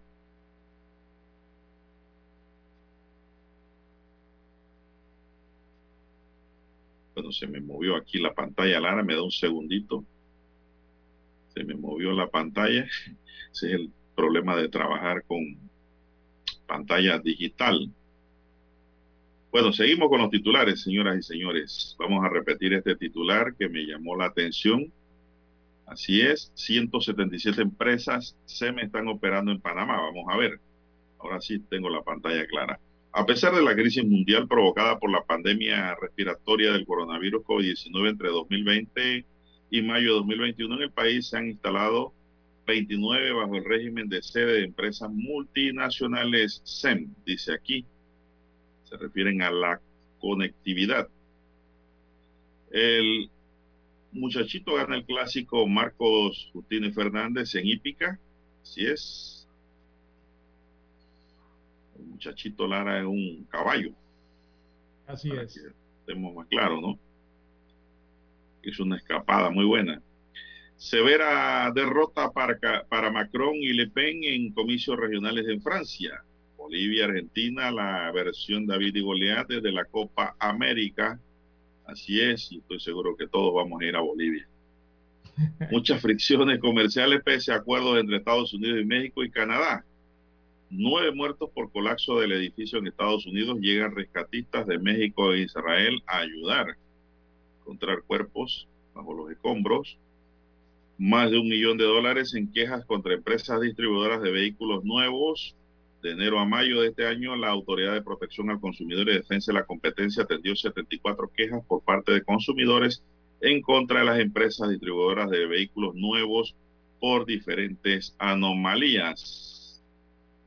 Eso sí sería frustrante, Lara, que usted se compre un carro nuevo y le sale el carro malo. Un vicio oculto por allí. Sí, hombre, eso sí es un dolor de cabeza. Y lo peor es que las empresas no se quieran hacer responsables. Bien, escalada de violencia en Birmania por aumento de grupos de autodefensa, según informe. Oxford AstraZeneca empieza a probar vacuna contra la variante beta.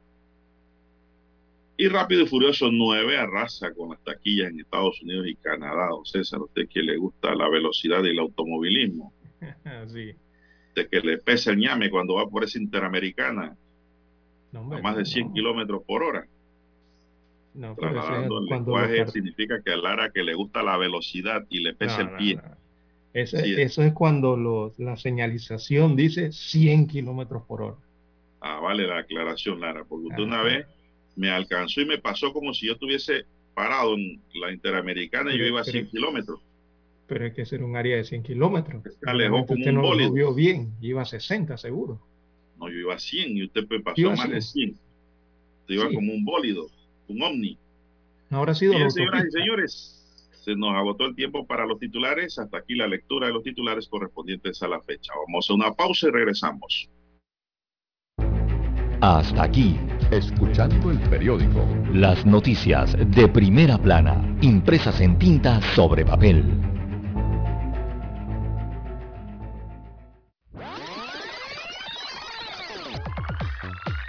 Omega Stereo tiene una nueva app. Descárgala en Play Store y App Store totalmente gratis. Escucha Omega Stereo las 24 horas donde estés con nuestra nueva app.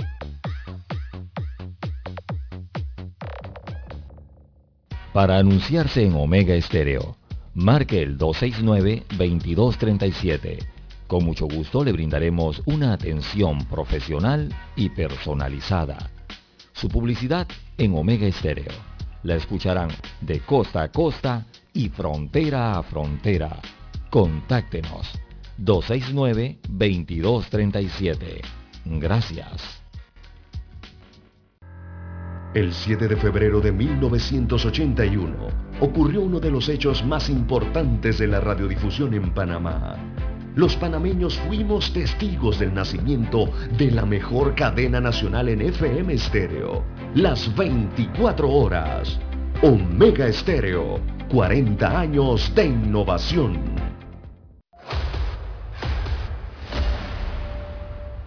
Desde los estudios de Omega Estéreo, establecemos contacto vía satélite con la voz de América. Desde Washington, presentamos el reportaje internacional.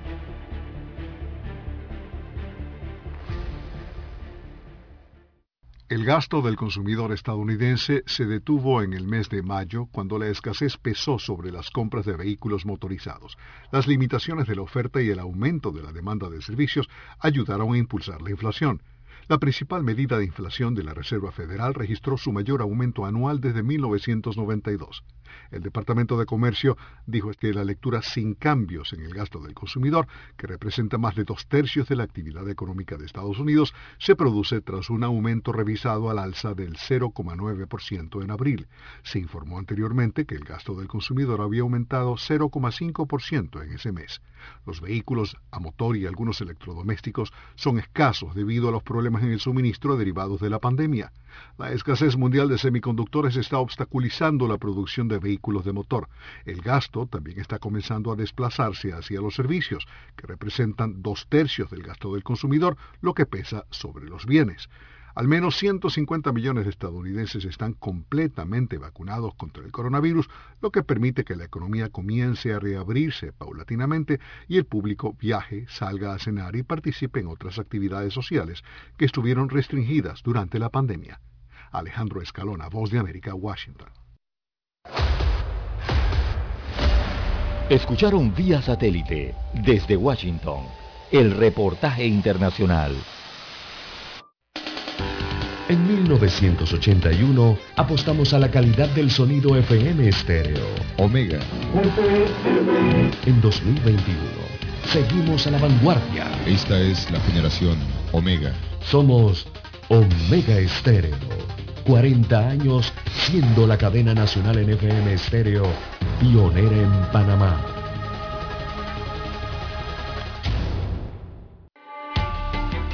Es momento de adentrarnos al mar de la información. Este es el resultado de nuestra navegación por las noticias internacionales más importantes en este momento.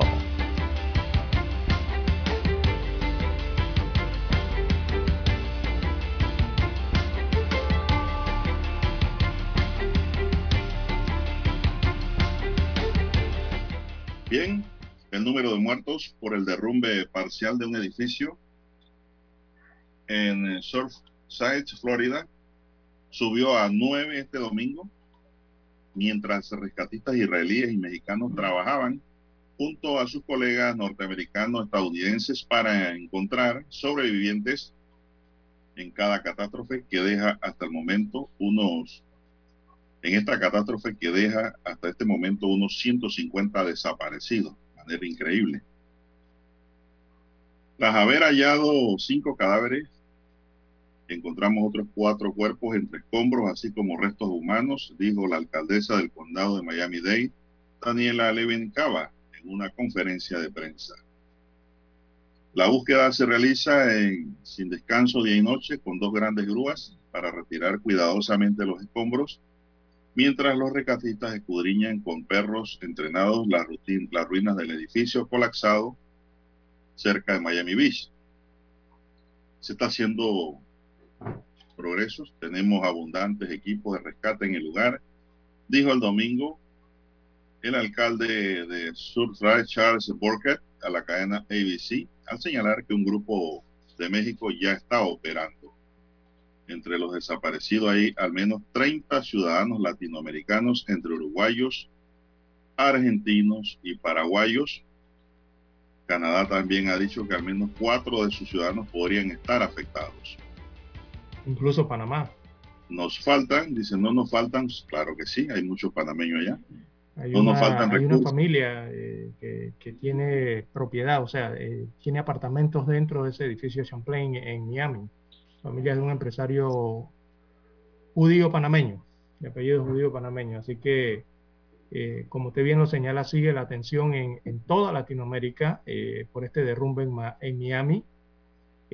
Los familiares, eh, hay familiares involucrados allí de, la primera dama de Paraguay, por ejemplo, tiene familiares que están desaparecidos en ese, en derrumbe de ese edificio.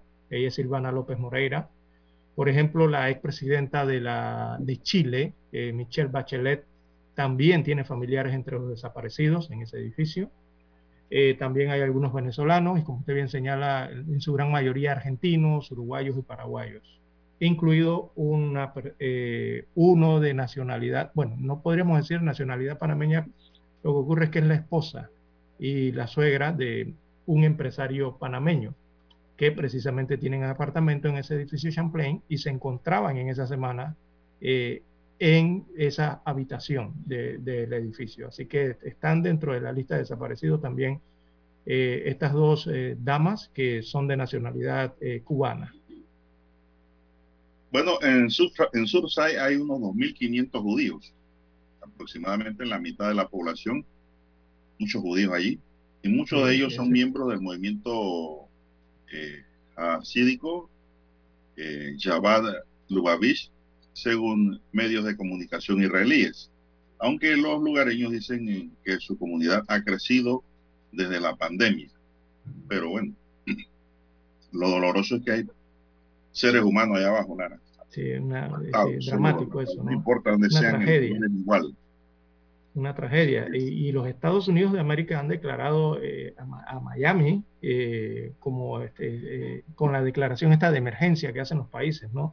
Cuando se presentan estas situaciones graves, eh, para poder activar de todo lo que son los, los mecanismos a través de las diferentes instituciones que tienen ellos allá para eh, poder solventar esta situación, ¿no? Y tratar de rescatar estos, evidentemente, muchas víctimas que van a encontrar debajo de estos fierros y este concreto de un edificio eh, que se derrumbó el jueves pasado, que estaba en obras de remodelación y que se había hundido ligeramente, don Juan de Dios, al menos en la década del 90, cuando se le hacían las revisiones. Eh, son muy celosos en los Estados Unidos con estos temas de urbanismo. Eh, y ya habían emitido un estudio sobre ese edificio eh, que señalaba que se estaba hundiendo el edificio de Don Juan de Dios, poco a poco, ¿no? milimétricamente año tras año. Eh, y esto entonces aumenta la- las interrogantes que hay a causa sobre esta, mm, eh, esta rara tragedia. No es muy común que esto ocurra, digo, en nuestras latitudes, en los Estados Unidos es muy raro que usted encuentre un hecho como este en, una, en una edificación. Eh, pero sí, eh, este edificio lo estaban renovando, en particularmente la azotea, el tejado, ¿verdad? eh, porque hay leyes en el condado, en Miami, hay leyes muy estrictas en cuanto a la edad de los edificios. Cada vez que el edificio va cumpliendo décadas, cuando llega a la década de los 40, 50 años cumplidos, entonces hay eh, eh, estudios específicos que se le hacen a la infraestructura.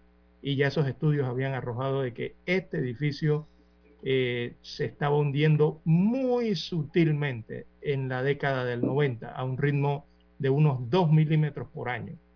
Así que es otra de las aristas que se está investigando para determinar qué realmente pasó con ese colapso en Miami. Así es. Terrible. Ocurrido allá. Bueno, ¿y qué más tenemos, don César? Bueno, eh, la madrugada de hoy, de- en horas de la noche, casi medianoche madrugada de hoy, los Estados Unidos de América, eh, específicamente el presidente Joe Biden, ordenó un bombardeo a Irak y a Siria. a posiciones de milicias apoyadas por el gobierno de Irán. Así que los ataques fueron ordenados por el presidente norteamericano, apuntaron a esos centros de almacenamiento de armas y de operaciones eh, que fueron bombardeadas ya finalizando este domingo estas posiciones eh, de milicias eh, que según los informes son apoyadas por Irán, ¿no? En, las zonas fronterizas entre, entre Siria e Irak, según se reportaba desde los Estados Unidos de América, eh, así lo precisaban los portavoces temprano hoy, y señalando que no hubo víctimas entonces en este bombardeo de precisión que ellos catalogan como de, de carácter defensivo contra las instalaciones de grupos armados eh, respaldados por Teherán. Teherán, ¿no? En este caso. Así que uno de los primeros bombardeos que ordena el presidente Joe Biden. Bueno, y ya para finalizar, señoras y señores, Dani, atención, la extrema derecha francesa de Marine Le Pen fracasó en su intento de conquistar eh, su primer gobierno local, mientras que el partido centrista de Emmanuel Macron sufrió un nuevo estacazo en la segunda vuelta de comicios regionales a 10 meses de las elecciones presidenciales. El joven partido presidencial La República en Marcha, LREM, de Manuel Macron, no logró alzarse en ninguna de las 13 regiones de Francia metropolitana, pagando su falta de implantación territorial. Según los sondeos, obtendría apenas 7% de los votos, viéndose relegada a ser la quinta fuerza política a nivel nacional tras la derecha detrás de la derecha, la izquierda, los ecologistas y la ultraderecha. Bueno, hasta aquí. Resumen internacional. Vamos a la pausa, Dani. Volvemos con más. Esta es la hora. 7 AM. 7 horas. Omega Estéreo 40 años con usted en todo momento. El satélite indica que es momento de nuestra conexión. Desde Washington vía satélite y para Omega Estéreo de Panamá, buenos días América. Buenos días América, vía satélite desde Washington.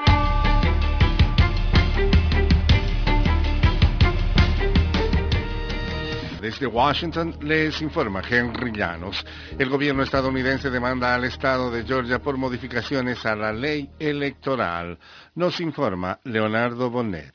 El Departamento de Justicia de Estados Unidos demandó a Georgia por la nueva ley electoral del estado diciendo que los legisladores republicanos se apresuraron a aprobar una reforma con la intención de negarles a los votantes negros igualdad de acceso a las urnas. Donde pensemos que se han violado los derechos civiles de los estadounidenses, no titubearemos en responder, dijo el secretario de Justicia Merrick Garland al anunciar la demanda. Leonardo Bonet, Voz de América, Washington. Luego de meses de críticas por no haber visitado la frontera sur de Estados Unidos, la vicepresidenta del país, Kamala Harris, llegó hasta El Paso, Texas, donde prometió un nuevo sistema migratorio más ordenado y humano. No obstante, los republicanos insisten en que las medidas de la administración Biden son un llamado a que más personas intenten cruzar la frontera de forma irregular, porque lo que han visto es an upper border, una frontera abierta, dijo el líder republicano en El Paso, Ray Baca, en una reciente entrevista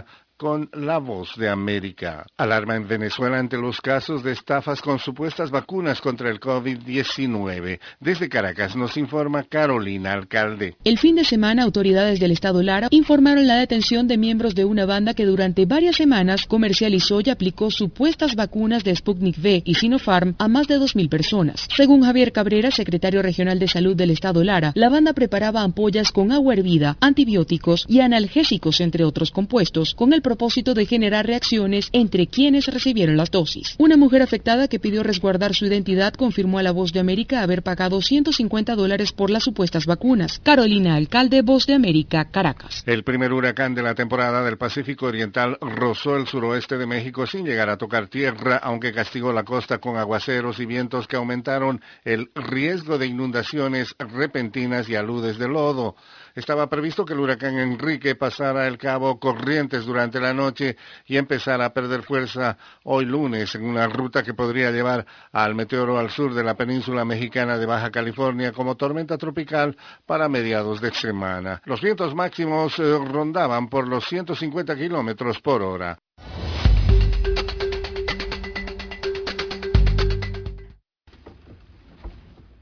Casi 700.000 latinas empleadas principalmente en los sectores de ocio y hospitalidad perdieron sus trabajos en todo el país de marzo a mayo del 2020 debido a cierres por la pandemia. Y desventajas estructurales como falta de acceso a mejores oportunidades las empujaron fuera del mercado laboral y están dificultando su reingreso, indica un nuevo reporte de la Iniciativa de Política Latina de UCLA. En abril 2021, 455 mil menos latinas estaban en la fuerza laboral en comparación a marzo 2020, antes de que empezaran todos los cierres de la pandemia. Cassandra Hernández, investigadora y una de las autoras del reporte, dice que la falta de cuidado infantil es uno de los factores principales. Vimos que en esos meses donde los niños normalmente van a la escuela o son cuidados por otras personas, las latinas no pudieron regresar al trabajo. Para reincorporarse, prosperar y contribuir a la recuperación económica del país, el reporte recomienda aumentar apoyo de cuidado infantil, promover licencia familiar paga obligatoria, aumentar el salario mínimo y brindar mayor acceso a educación y capacitación. También diferentes programas de entrenamiento para que las latinas entren a los trabajos donde tal vez no tengan igual de riesgo por la pandemia, no tengan riesgo de ser reemplazadas por la automatización y así conseguir empleos con salarios más altos y mayor movilidad económica y social. Verónica Villafañe, Voz de América, Los Ángeles. Desde Washington vía satélite y para Omega Estéreo de Panamá hemos presentado Buenos Días América. Buenos días América, vía satélite desde Washington. La mejor franja informativa matutina está en los 107.3 FM de Omega Estéreo, 5.30 AM.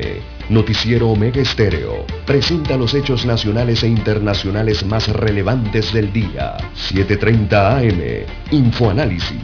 Con entrevistas y análisis con los personajes que son noticia. De 8 y 30 a 9 y 30 de la mañana, sin rodeos. Con Álvaro Alvarado. De lunes a viernes por Omega Estéreo.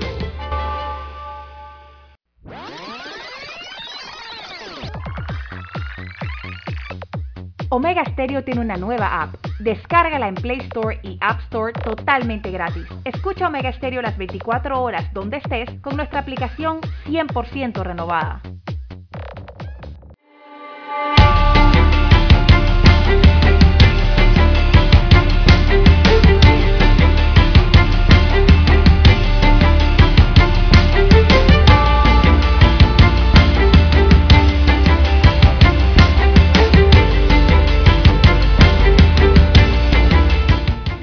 Corte Suprema de Justicia rechazó por improcedente una aclaración de sentencia contra el fallo de esa corporación que no admitió una demanda de inconstitucionalidad contra el comunicado que emitieron Panamá y China en junio de 2017 para anunciar el establecimiento de sus relaciones diplomáticas. El fallo de la Corte con la ponencia de la magistrada Maribel Cornejo no admitió la demanda de inconstitucionalidad interpuesta contra el acuerdo suscrito el 13 de junio de 2017 por las dos naciones. El recurso del demandante precisa que el citado comunicado no fue publicado en Gaceta Oficial para que pudiese tener efectos legales. Además alega que no existía autorización para que la canciller de ese entonces, Isabel de Saimalo, decretara el rompimiento de relaciones diplomáticas con Taiwán para establecerlas con la República Popular China. Según la decisión de la Corte, el acto demandado no es de carácter normativo, o sea, una ley, una norma, pero sí es un acto de carácter administrativo susceptible de ser demandado, pero ante la sala tercera de lo contencioso administrativo. Precisa también que lo que percibe el Pleno de la Corte a partir de la copia autenticada del comunicado demandado es que se trata de una actuación administrativa sobre la ejecución de un acto concreto. ¿Ya? ¿Para qué seguir? Si ya lo explicó. Allí la magistrada.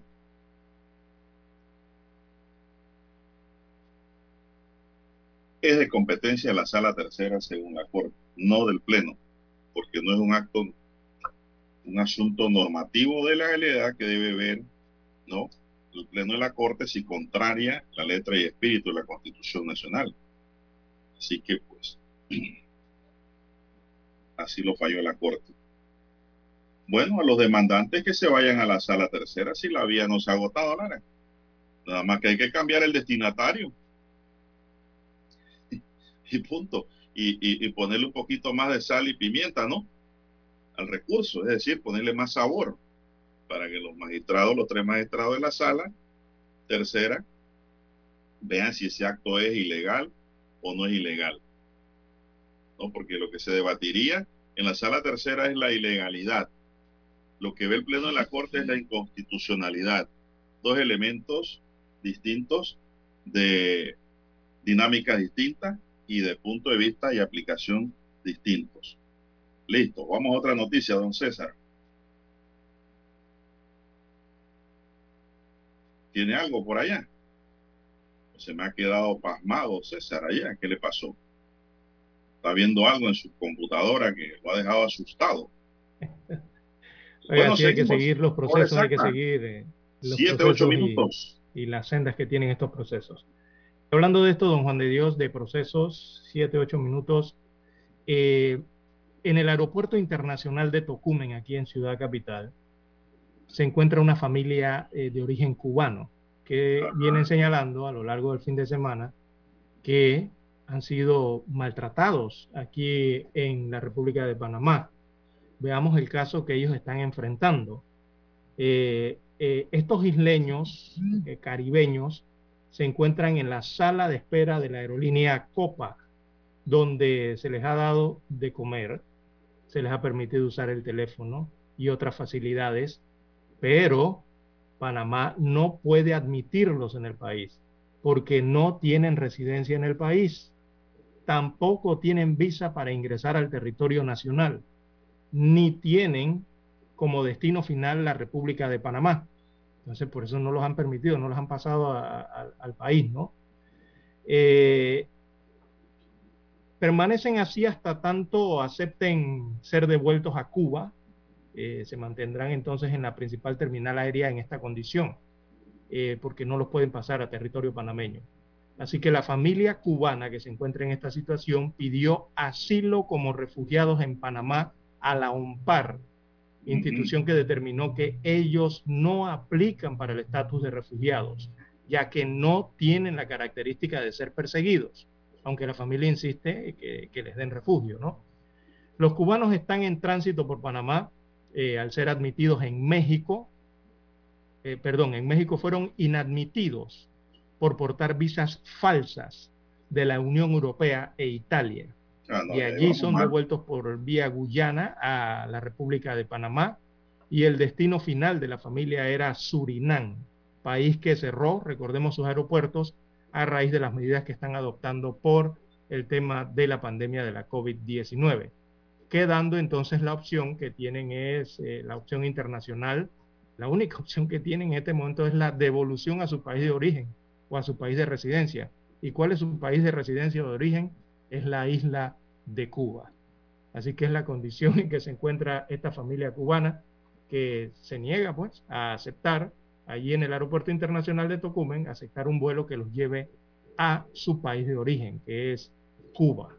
Y mientras tanto, entonces están recibiendo por lo menos el apoyo en alimentación y algunas otras facilidades que les da la línea aérea panameña y también les da el Estado panameño, pero allí en esta terminal de tránsito en el Aeropuerto Internacional de Tocumen.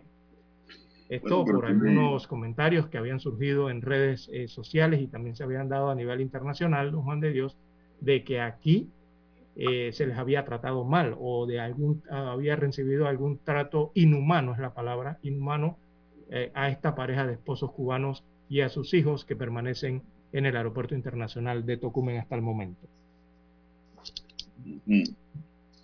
7, 12 minutos de la mañana. ¿Y hasta cuándo van a permanecer allí? Bueno, hasta que acepten el vuelo. ¿Qué más se puede hacer si no, no califican como refugiados? No los pueden aceptar. No, pero tiene que haber un plazo para regresar. Exactamente. Eso Ya no es que, les informaron eso no es de que que hay- hay cuando ellos acepten, cuando ellos quieran. y les están ofreciendo el vuelo para que regresen a su Si lugar de residencia, ah, origen, que es Cuba. Pero usted Pero sabe ellos no lo de- aceptan. para ellos, usted, sabe- usted imagina salir de un lugar y que te regresen donde tú no quieres estar. Es duro Mm. Difícil, también. ¿no? Es difícil, pero no califican como refugiados No. porque no son perseguidos, dice UNPAC. Bueno, situaciones difíciles, ¿no? Así es. Pero sí tiene que haber un término allí para que, si no califican, no puedan permanecer más tiempo allí y tengan que retornar a su país. Al final va a tener que ser así. Bien, la Defensoría del Pueblo de Panamá reconoció ayer, a través de un comunicado, que el gobierno nacional violó los derechos a la igualdad y no discriminación de la población LGBTIQ o Q con las medidas de cuarentena por género. Dígame. Se le quedó el signo de más. Ah, que hay más. Sí, tiene un plus ahí, un más. Ah, no sé. O sea, dejan abierta la O puerta. sea, que puede, ese más que significa que, se entrando. puede adherir otra agrupación. Exacto, exactamente. Bueno, las investigaciones llevadas a cabo por la Defensoría del Pueblo concluyen que el Ministerio de Salud, la Policía Nacional y el Ministerio de Seguridad vulneraron los derechos humanos de la población LGTB, principalmente a las personas trans y sus representantes Pau González y Venus Tejada, especialmente el derecho a la igualdad y no discriminación, dio a conocer el defensor del pueblo Eduardo Leblanc. La Defensoría recomendó al MINSA y al Gobierno Central comenzar en un plazo oportuno un proceso de revisión de la resolución número 1-2020, los pronunciamientos de la Corte Interamericana de Derechos Humanos Convencionales Internacionales y la Constitución Política, realizar capacitaciones en materia de derechos humanos, en especial derecho a la igualdad, no discriminación y analizar a fondo el artículo 1 de la Declaración Universal de los Derechos Humanos ante la dignidad humana. El proceso de capacitación y sensibilización de derechos humanos también fue recomendado para el personal de la policía y el Ministerio de Seguridad. El comunicado agrega que la Defensoría como institución nacional de derechos humanos se pone a disposición para formar parte del proceso para erradicar estigmas, estereotipos y perfilamiento. Quiere decir que ellos se ponen también Lara para dar las capacitaciones. Así es. Eh, una- Vamos a ver, vamos a ver, vamos a ver, Lara, el meollo, el meollo del asunto. Te, te he contado los alrededores, pero vamos a ver por qué es la pregunta, el análisis de la noticia. Bien, las investigaciones surgieron luego de que la Organización Hombres Trans de Panamá y la Asociación Panameña de Personas Trans expusieran ante la Defensoría las situaciones generadas por la medida de cuarentena por género implementada para mitigar los casos de la COVID-19, la cual solo permitía salir en determinados días de la semana de acuerdo al género que aparecía en la cédula. Ahí está el problema. Ahí está el kit del asunto. En julio del año pasado, tras quejas de la población trans, el Ministerio de Seguridad emitió un comunicado en el que señalaba que los estamentos de seguridad eran respetuosos de los derechos humanos y rechazaban todo tipo de violencia, xenofobia, homofobia, transfobia y discriminación como independiente independencia de quien provenga. Este domingo, el Ministerio de Salud, tras conocer el comunicado de la Defensoría, señaló que el decreto de restricción de movilidad por género no era discriminatorio y las personas podían movilizarse los días que les tocaba de acuerdo a su identidad y no necesariamente a lo que aparecía en su cédula. Debido a la tercera ola de la pandemia en Panamá, la Defensoría del Pueblo consideró necesario recordar que Panamá fue el primer país en adoptar la restricción de movilidad por género, afectando de esta manera la integridad y dignidad humana de las personas LGTB. TIQ, usted que me preguntaba qué significaban esas siglas, Lara, veo aquí.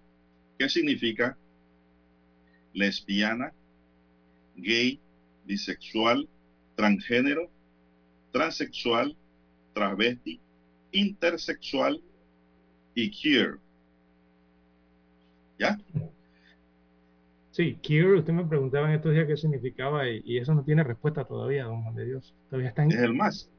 no, están averiguando, investigando qué, qué, qué ¿Qué es la Q? queer. Imagínese, ni la propia organización o, grupos. Bueno, Lara, el problema, el problema ahí, las quejas radicaban en que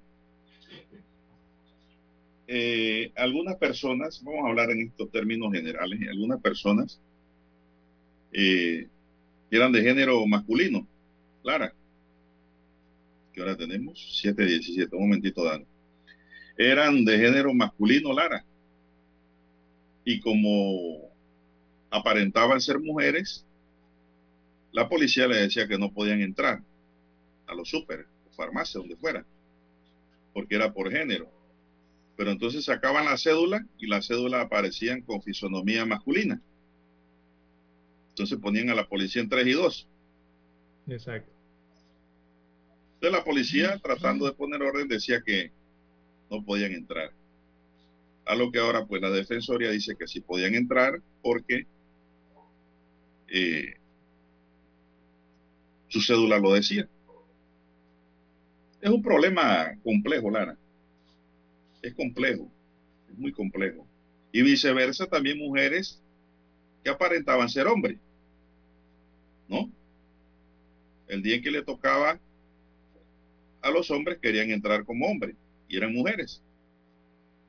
Entonces ahí está el dilema. Es un problema que no sé cómo pudiese encontrarse una salida, encontrársele una salida si hubiesen restricciones nuevamente a raíz de la tercera ola que está afectando al país y que no ha llegado a su pico. Bueno, Dani, vamos a la pausa y regresamos. Omega Stereo tiene una nueva app. Descárgala en Play Store y App Store totalmente gratis. Escucha Omega Stereo las 24 horas donde estés con nuestra aplicación totalmente nueva.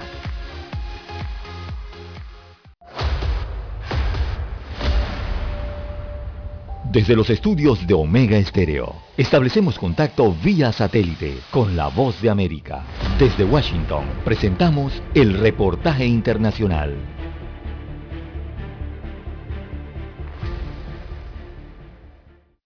América Latina sigue bajo el impacto de la pandemia. De acuerdo con la Universidad Johns Hopkins, Brasil, Argentina y Colombia ya están en la lista de los 10 países con mayor tasa de fallecimientos por el coronavirus. De hecho, también integran el registro de mayor número de nuevos contagios. El presidente colombiano Iván Duque advirtió que aunque la vacuna es un arma valiosa, no se puede bajar la guardia. Ese país superó los 100.000 decesos por el virus.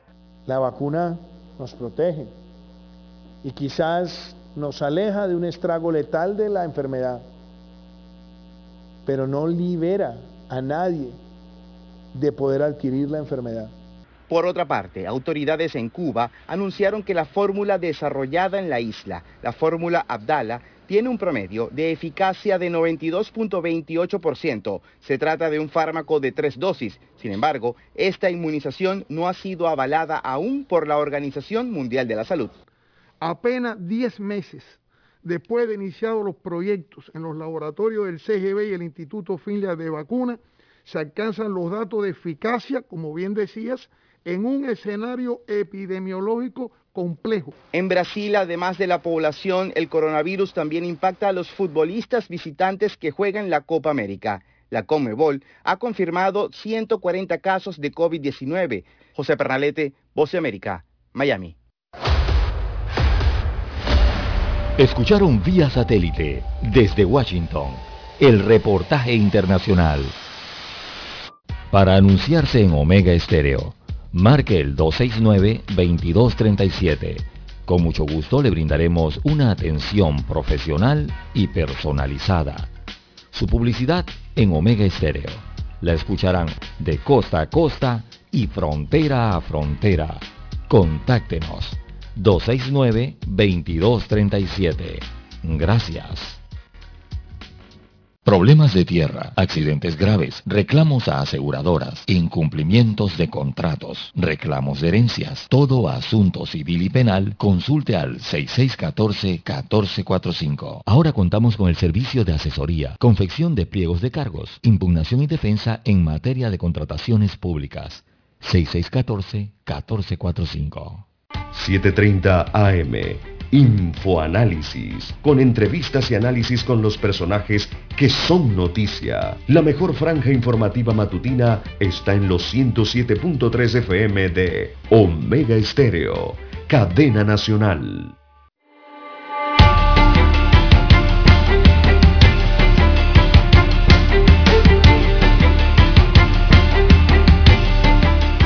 Continuamos bueno, nada, para cerrar este, para cerrar ya el tema tocado porque tuvimos que interrumpir debido a la pausa que estaba en el libreto. Esto pienso que lo que tiene que hacer la policía es dar instrucciones, Lara, si hay vuelve a haber restricciones por género. Instrucciones precisas a sus funcionarios, a la policía, ¿no? En cuanto al tratamiento del caso, bien se define, yo pienso que tiene que ser por cédula, Lara. Sí, Aunque a muchos no les gusta. la constitución, ¿no? Es lo que a muchos no les gusta, no quieren. La, la constitución establece, me parece, algunas pautas al respecto. La primera carta magna. Entonces, eh, pero se bueno, produce, sí, se produce puede el mismo fenómeno, Lara. Se produce el mismo fenómeno aquí como cuando se da el uso de los baños públicos. Una trans o travesti, ¿dónde puede ir a orinar? ¿Al baño femenino o al, al baño masculino? Igual, sí. El mismo fenómeno se produce. Si entra donde están las mujeres, las mujeres le va a dar su escándalo cuando saquen su, su, su- su instrumento de orinar, ¿no? Y si se van donde están los hombres, los hombres la van- le van a decir, ¿usted qué hace aquí? Si usted es mujer. Y viene el mismo problema. En el caso de los supermercados y farmacias, si llegase a haber restricciones, pienso yo que lo que hay es que instruir, como dice el licenciado Leblanc de la Defensoría del Pueblo, a las unidades, sobre todo el Ministerio de Seguridad y de la Policía, en mantener el orden y el respeto a los derechos humanos. Sí, exacto, Lo sensibilización, ¿no? definir- Pero lo que tiene que mandar definitivamente es la cédula. Eso es lo que tiene que mandar allí. Y si usted se le pone una persona con rasgo femenino de- delante de la fila, usted debe entender que es de la comunidad. Y que hay que respetarlo normalmente si es un ser humano, Lara. Exactamente, eh, se requiere Eso sensibilización y respeto, ¿no? Respeto Ya, sobre todo y, y- y- educar, eh, capacitar a la gente. en y comunicarse temas. también. Exactamente, en cuanto a estos temas que Saludar, parte del mundo. qué sé yo. Si, si, oye, somos humanos.